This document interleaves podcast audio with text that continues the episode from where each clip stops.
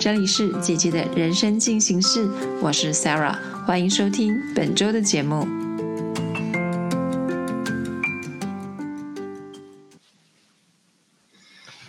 Hello，大家好，我是好书的新伙伴莎拉，也是姐姐的人生进行式的主持人。很高兴呢，我们在今天呃虎年的第一次呃节目里面，我们请到了那个博客来畅销作家金算妈山迪兔，我们先掌声欢迎他。那我们先请金算妈跟大家打声招呼吧。Hello，大家好，我是陪你精算生活、创造理想人生的 Sandy Two。Hey，Sarah，你好。Hello，金算妈。Hello。然后我们呃，先代表好说在、呃虎年的呃元宵节刚过嘛，然后先祝福大家就是虎年、呃虎虎生风，虎力全开。那 新的一年一开始呢，我相信大家都会很多新年的新希望。然后主要就是说，当然我讲我相信很多人的跟我的想法都一样，就希望说虎年可以赚大钱，然后希望可以在财富自由上面更接近一步。所以我们在一开始的时候呢。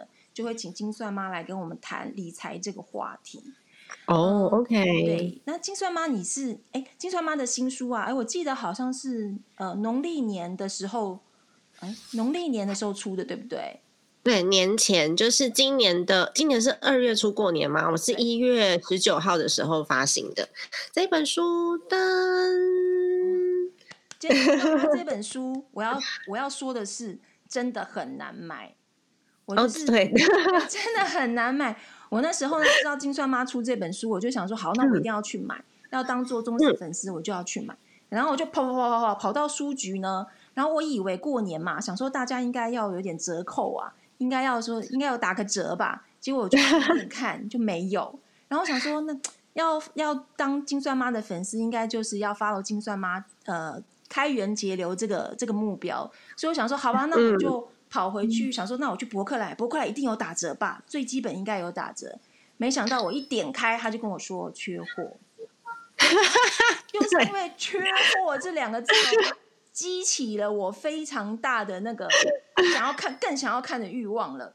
所以我就又跑跑跑跑跑回去买了这本书，噔噔，耶，加记忆力，嗯。这本书之所以会缺货，也是因为我其实是新作者，第一次出书，嗯、所以对于通路来说，帮通路讲一下话。嗯、对于通路来说，他们会没有办法保证新作者的销量，嗯、所以新作者他们都会进货进的特别小心。然后在两个礼拜之内，这本书在博客来上面缺货了四次，然后 博客来也是连续进货进了四次，就他们每隔两三天就要进一次，每隔两三天就要进一次，然后最后他们决定。这次不会再缺货缺货了，因为他们现在已经有大量的这个库存了，哦、已经决定说他可以，我我可以在博客来上面有一席之地，他们愿意大量库存了。真的真的很然后我真的非常推荐这本书，为什么？嗯、请大家注意看一下哦，这本书有多厚？真的。真的超厚的，我觉得金算妈应该是用生命在写的。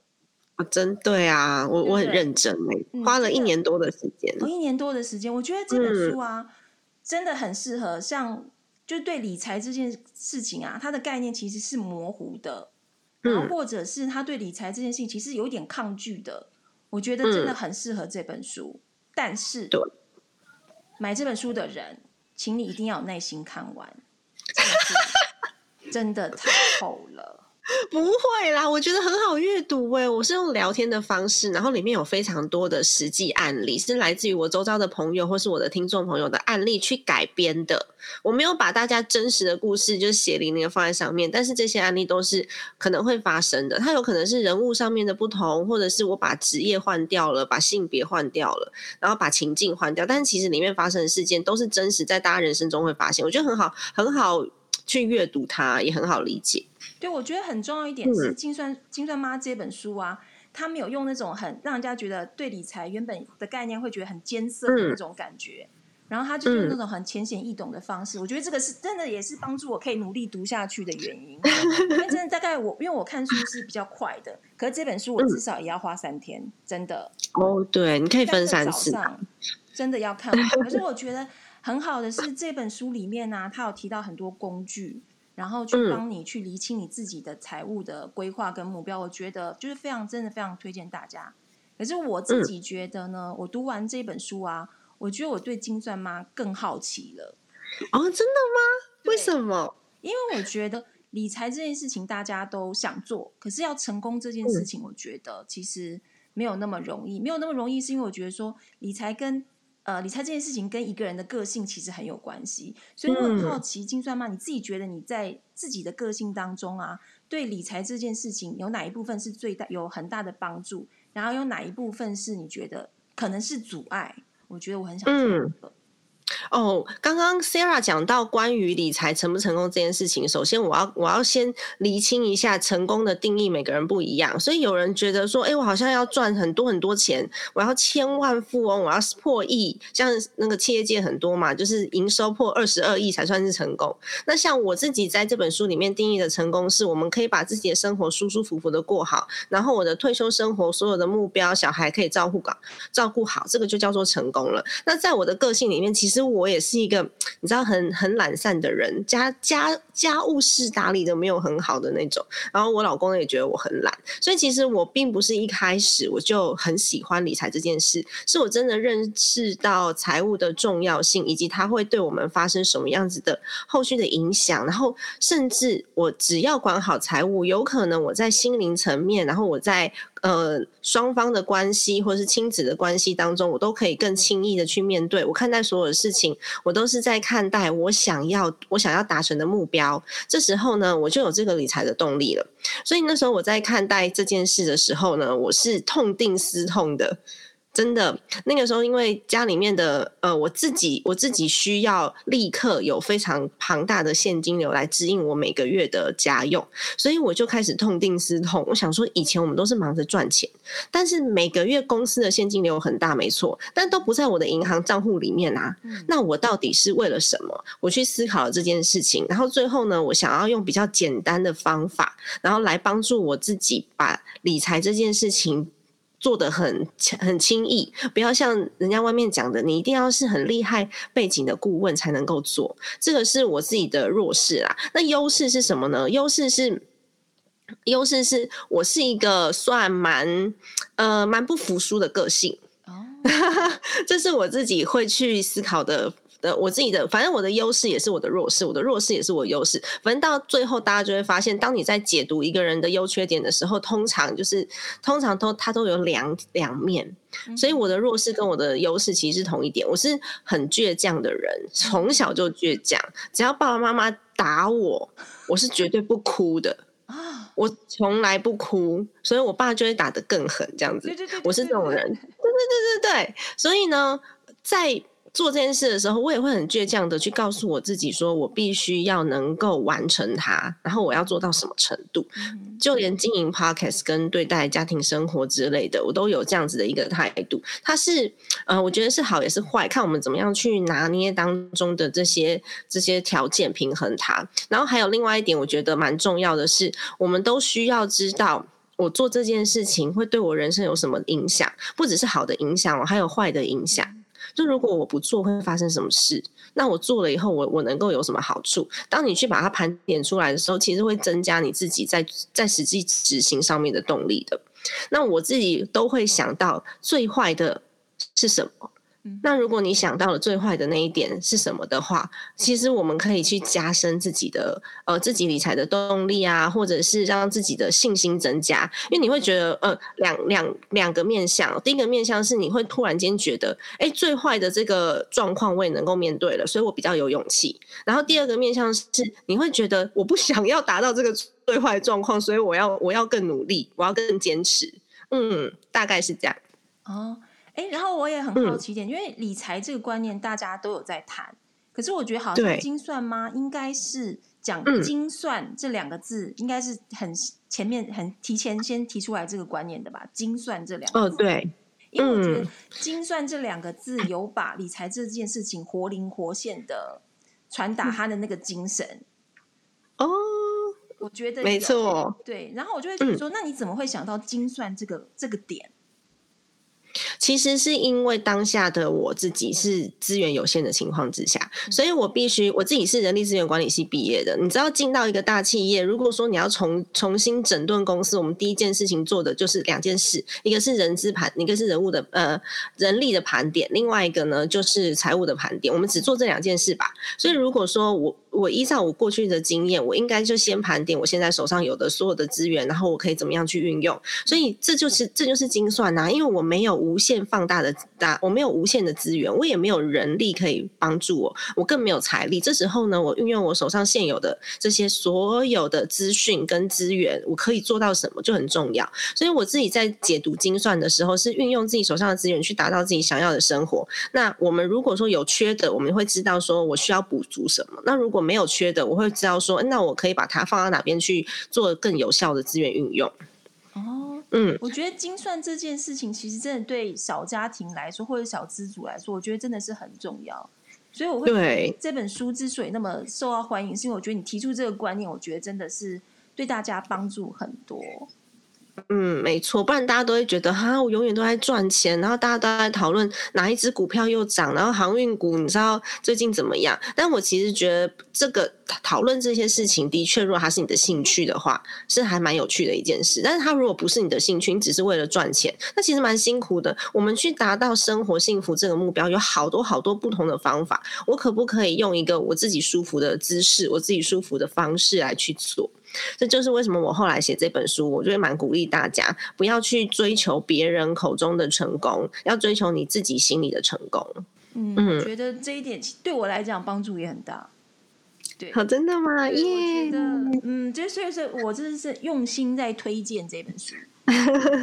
然后，哎，我还想知道，就是说，其实因为之前也经常妈有提到说，因为你之前也有就是遇过遇过那个财务困境的时候嘛，那我真的很好奇啊。你的个性，因为你刚刚有提到说你是一个很好强的人，可是难道没有一丝丝你曾经想要过逃避的那个的那个状况吗？你想一想，不想，我真的完全不想管，我想要一走了之或放手之类的。哦，没有小孩的时候会啊，就是没有小孩的时候的那段时间，会觉得说，哎，我好像不必做这些啦，反正我也什么都没有啦。然后，呃，还好那时候我觉得很重要的是，你身边一定要有朋友。然后还有另外一半的支持，如果没有的话，我搞不好真的不在。真的，我认真的，我认真的说，那个情绪状态是这样。所以当时我身边有很好很好的朋友，包含这本书的总编辑，他也是我的朋友。然后那时候就是很鼓励我去做。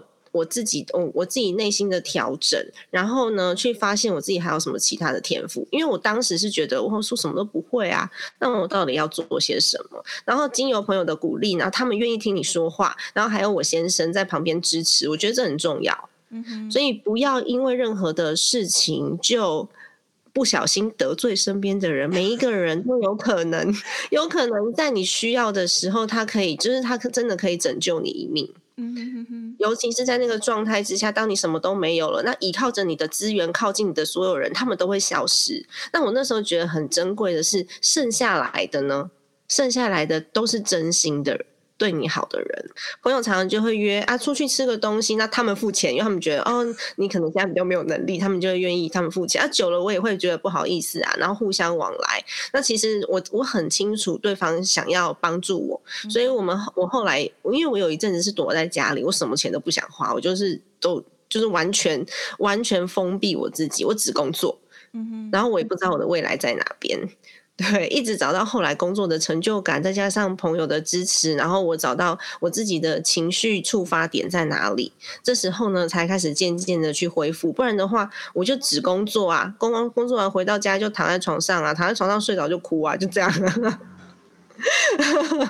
所以其实你也真的是经历过那个，就是应该讲算低潮期吧，对不对？对。嗯，然后真的是靠身边的人。对，所以后来为什么我群我我做了一个群组，就是因为我觉得群组的力量，你不不一定是我身边的人哦，可能陌生人他的一句话就可以疗愈到你，或是帮助到你。真的，真的，我真的觉得，所以你可以给，就是如果说可能啦，现在也还处在就是人生低潮当中的朋友，你可以给他们什么样的建议？哦，先先面对自己的情绪，先面对自己最糟的那一面，然后你要认知你现在状态真的不好。像我有的时候偶尔我也会陷入这样的状态，可是我很快就会意识到说，哦，我现在状态不好，我需要调整，然后我就会去找方法。可是如果你还没有面对到你自己的状态不好，你甚至不认知它是不好的话。是谁都帮不了你的，没有人可以讲任何一句话，然后你是听不进去的，所以要先认知到自己的状态不好，这一点很难，因为通常这样子的情况下，这些人不走出来，也没有人会看见，然后也没有人可以进入到帮助他们，所以我还蛮鼓励大家，不要让自己有机会。有有机会到这样子的低潮情绪，因为这时候你不会去看网络的啦，你不要说追剧了啦，你就根本就懒在那边，然后也不想要跟朋友约啦，什么都不要。这时候怎么可能会听这集 podcast 也不会，所以你就是尽早去找一个团体，然后他们是稍微比较乐观、比较欢乐的，下去出去外面吃吃下午茶也好啊，尤其是妈妈支持型的团体，你出去吃吃下午茶也好啊，搞不好一顿下午茶，然后大家讲了两句话，开心回来，你就有动力了。嗯，真的真的，我觉得，呃，困难的时候有人愿意倾听，真的是一件很大的帮助。对，嗯，没错。好，那我们再把话题转回理财这件事情。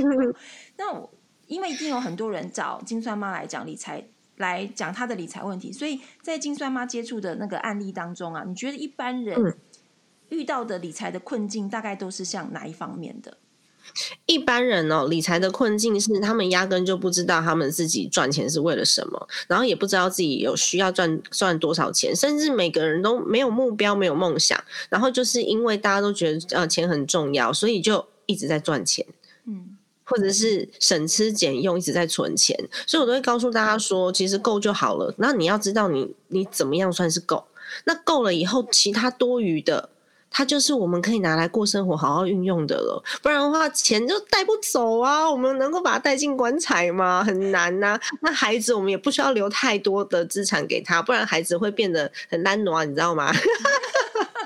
我希望，我希望小朋友，我给他最多是我在我的呃我的人生当中，我能够给他的教育，我可以给他的观念，甚至我可以留一点梦想基金给他。可是我不要把他养坏了。如果让孩子觉得哦，我很有钱，小学的时候就这个也可以买，那个也可以买，然后都可以到处去跟人家炫耀，这不是我想要看到的。所以我想要看到的是，孩子他可以自己出去。运用他的智慧去解决问题，然后他可以有生存的能力。所以其实我都还蛮倡导，就是钱赚够了之后，我们要怎么样去过好生活这件事情。所以首先要知道多少才够。大部分的人没有做自己的财务盘点，也就是我这本书写的整顿嘛。嗯，他就是在讲整顿嘛。那如果你没有整顿的话，你其实是没有没有没有个底。书里面有一个，我觉得我呃，嗯，感受很大，就是说在讲诚实面对现金流这个问题。我觉得，我觉得这件事情，嗯，老实说，我觉得对多数人是有困难的，耶。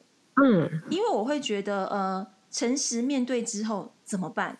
你就会发现，原来你的生活，呃，可能过度的浪费。或者是过度的小气，然后你可能就必须要去调整。然后我觉得 去做调整这件事情，我觉得大家是会逃避的。嗯，所以你会怎么样建议大家真的去呃，如何去诚实面对你自己的现现金流？不管是方法或者是心态，要怎么样去调整？哦，诚实面对现金流这件事情，我自己也蛮挑战的，因为明明就是写给自己看的哦。但是你还是想要自己骗自己，有没有这种感觉？就是这个也没有其他人会看呐。我真的就是在做一个我自己的规划，那我还是要自己骗自己。我觉得这个真的就是我还没有找到我的动力是什么。其实有还蛮多人问说，你真的找到动力什么？对妈妈来说，最大的就是动动力就是小孩这件事情，你不做，那孩子也没办法学到。然后我们自己有可能就是错估了局势。那我就没有办法做最最佳的运用跟规划，所以我觉得就是你必须要认真的去面对到我想要跟我需要，然后还有我就究竟要怎么样可以达到目标。那如果你做出来的目标只是别人口中的就是社会观感当中的目标的时候，其实你就完全没有什么太大的动力了。但如果是你自己心里面想要的目标，你真的是为了孩子、为了家人，然后不是为了孩子、为了家人哦，还有分两种哦，一个是你真正为了孩子、为了家人，另外一个是你为了达到某一个人心目中的一个形象，比如说好太太。的形象，或者是公公婆婆的期待，所以你去为了孩子、为了家人是完全不一样的，你的动力也会不太一样。所以我觉得诚实面对现金流对我来说，并没有到最呃，并没有到太困难。但是我自己是有分层次的，就是家用我可以很诚实，那我自己有时候买一些小东西的钱，我也会欺骗我自己。但是因为我有做预算制，所以我知道里面的钱还有剩下，然后我就不想要去面对说，哎，我今天又多买了一个什么东西，要多少钱？反正呢，他在预算之内嘛，那我也没有把那个预算账户里面的钱花完，所以我觉得有时候可以让你自己有一些呃，让你自己有一些那种呃伸缩的空间，会有一个会有一个 range，然后让自己的心情不要这么紧绷，好像每一块钱我都我都要真实的呈现。其实不用啊，像我老公他最近也是，因为我们我们自己有每个月有领零用钱。嗯哼，我们自己领零用钱，那零用钱就是我不管他的，他也不管我的。那反正零用钱账户里面没花完的，就是你的，你要怎么用都可以，因为我们其他的金钱运用已经在发零用钱之前就规划好了。嗯哼，所以这笔零用钱就没差。那我老公他就是过年期间他就买了很多游戏，我就跟他说：“哎，你零用钱太多。” 是不是要减少一点哦？所以其实我觉得，呃，诚实面对现金流这这件事情，你也要看你是用什么样子的层面。如果说我们都已经把前期规划做出来了，后面哦，就就对自己宽松一点，不然的话会做不下去。因为这就是人性，对，就是人性嘛。那我只要知道我没有超出预算，然后我虽然我我可能买了很废的东西，或者是随随便不小心花了什么钱，但是只要没有超出预算，我觉得就是就是在金流的掌控内，就是部分诚实。嗯嗯，了解。哎，刚有提到就是说，因为小家庭里面就是可能是先生跟太太嘛。那婚内里面要去做理财这件事情啊，要谈到诚实，我觉得有时候冲突会很大，因为毕竟是不同的观念嘛。那你会在呃婚内诚实理财是诚实面对呢，还是得要偶尔有善意的白色谎言？你觉得大家应该要怎么样去调整？我觉得分阶段呢，嗯哼因为有的时候我觉得这很难，因为有的时候心理状态不一样。比如说先生这段时间，先生比较有钱，那还好处理哦，要看先生的那个，要看先生的状态。可是先生如果最近比较低落了，然后他明明就是可以拿回家里面的家用，没有像以前那么多，然后你还要跟他好好算清楚，这时候会伤到他的自尊心。那明明是太。太太要承担的比较多，因为我们要开始负责家里面更大的开销嘛。那但是还要顾及先生的自尊心，所以我觉得这件事情是是阶段性的在。呃，阶段性的在沟通的，然后有的时候我们中间落掉几个月，然后我们来做一些其他的调整，比如说我我我先我先让让先生的状态稳定了一些之后，我们再来重新整理过一次，或者是说我们可能会呃这个阶段我们就用专案的方式来做管理就好了，不要去太执着说，呃我我 KPI 达到了我就不能改，你知道吗？管管理家庭。财务它就是滚动式的管理啊，对不对？随时都会有状况发生，可是只要我们知道这个目标还在，中间有一些意外，无所谓的，真的。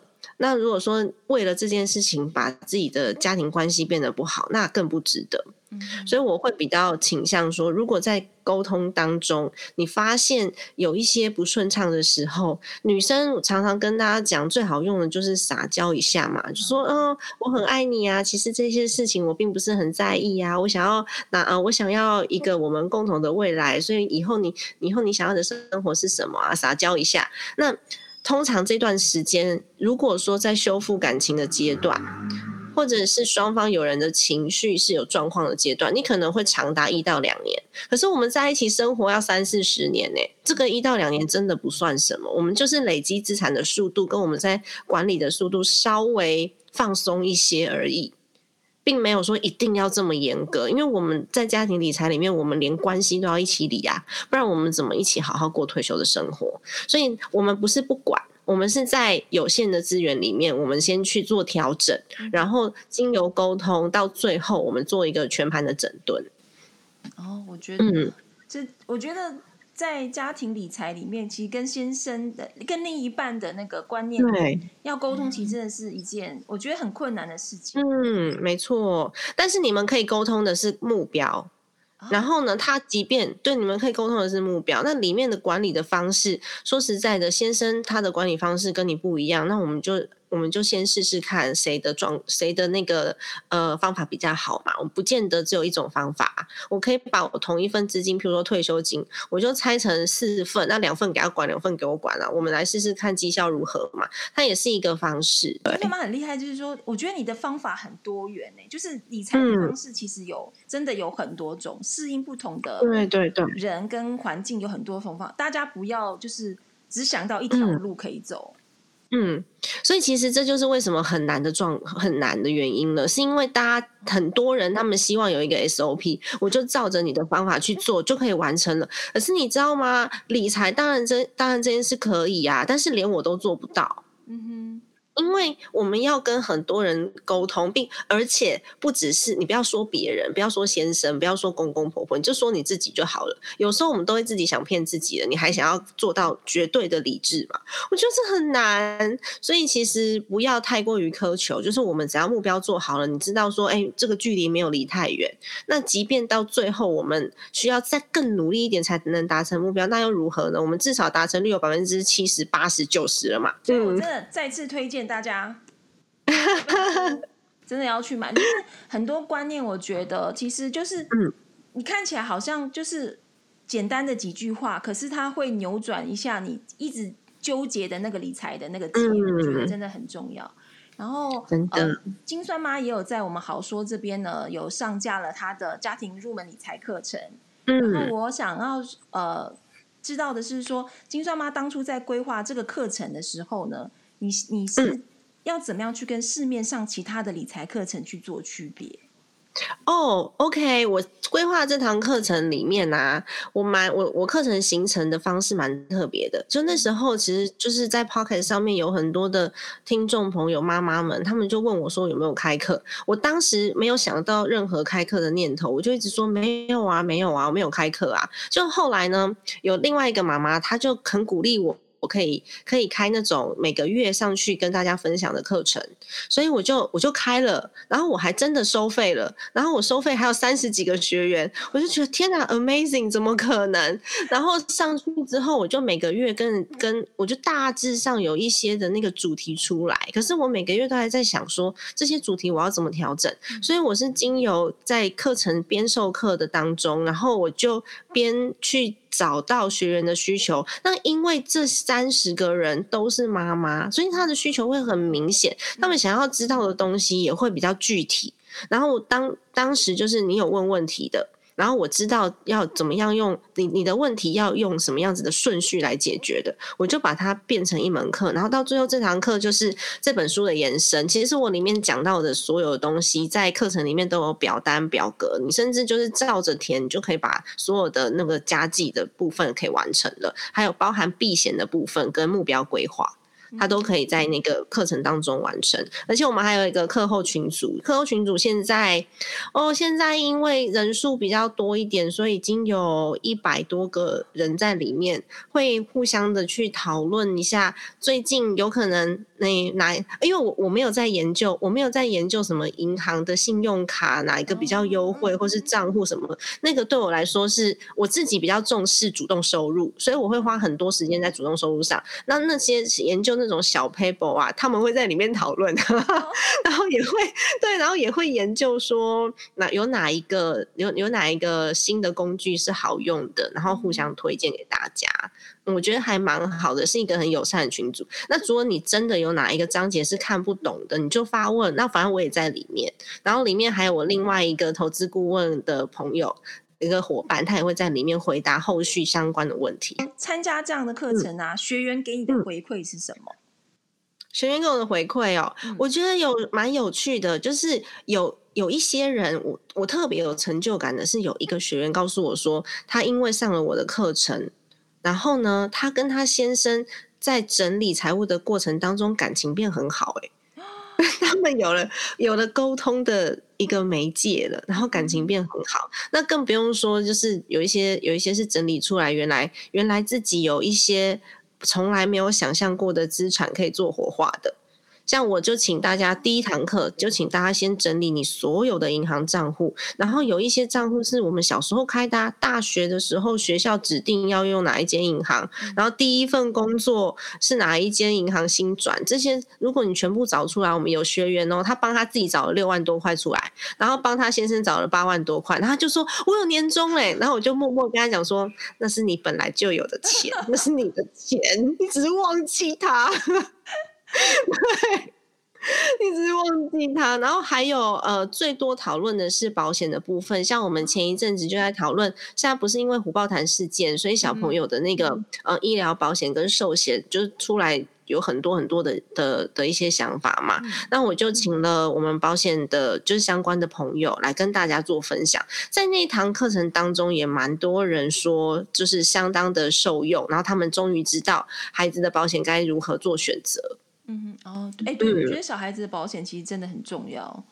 对啊，没错，嗯，可是看你说的重要在在，嗯，跟你重重要是指哪边重要？跟你现在的呃家庭总收入、你的资源有限的情况之下，呃，我们来盘点，就是你究竟要把孩子的保险。保护到什么样程度？因为我们都会先告诉爸爸妈妈，如果你手上真的没有资源，你只能够买一份保险的话，要买那个你家里面赚钱赚最多的那个人身上。嗯，因为一旦他失去收入，全家人都没有收入，而不是先买在小朋友的身上。因为买在小朋友的身上，说实在的，爸爸妈妈只要还有能力工作，他的医疗费用，我们就算是就算是熬夜啊、卖血啊，我们都可以把它 生出来。但是如果说是家里面那个主要收入的的人出状况的时候，孩子他是没有办法帮助你的。所以我们都会先鼓励大家。我们虽然很爱孩子，然后我们盘点完你家庭的总收入的状况之后，再来分配你到底有多少的比例可以在保险上面。然后你能不能够买到足额？如果不行的话，我们就买就在你的呃有限的条件之下，把那个有可能最大的风险的先规避掉。嗯嗯，而不是就是无限大的买。有很多人很喜欢买寿险，有没有？但是寿险是要你。你你过世了以后，他才会留下来的一笔钱。那我们现在好好的，你为什么不拿它去投资嘞？那寿险，我也觉得寿险，我们我我在书里也有讲到，寿险的额度就是我现在如果不在了，我此时此刻就不在了，我的孩子他可以活到十八岁的生活费。还有他的那个呃教育费，以及我的我现我如果说公公婆婆爸爸妈妈还在，他们活到九十岁需要的生活费，这就是我的寿险额度了。那如果太多的，你就把它拿去投资，然后去变成你的退休金。嗯，那今天呢就很高兴请到金算妈来上我们的节目。然后如果觉得，我觉得学习有很多种方式啊。如果说大家觉得书这件事情来讲，阅读会觉得。吸收力没有那么好的话，我就非常欢迎大家去看到好说的平台上去参加金算妈这一堂家庭入门理财的课程。我觉得有时候真的是像看影片，我觉得大家毕竟韩剧现在追习惯了，我觉得那个看影片有时候那个吸收力，我觉得可能会更强烈、更刺激到。然后，所以欢迎大家也到好说的平台上去报名这一堂课程。然后，对，而且还可以看到的那个社团嘛，对不对？对对对，然后我社团里面每个月会有两次的非读学计划，然后都是免费的，里面会讨论一些跟跟我们生活成长相关的议题，或是理财盲区的议题，我们也会有读书会。那为什么要做免费的？是因为我知道有很多的妈妈们，她们可能自己的自己呃家里面的现金不是掌握在自己手上，可是他们又很想要学习，所以我就做了一做了这样子的一个免费的计划，然后希望大家可以互相鼓励。但是因为它没有收费，所以我们还是。是希望大家用赞助的方式，比如说你如果你觉得我们这个活动做的还不错，我们有提供录影回放跟 PPT 的 download。如果你要录影回放或 PPT 的 download 的话，单次是两百块钱，然后你可以看所有过去的回放。然后如果说你愿意年度支持我们的话呢，就是一千八百块一年，也就是一个月一百五十块。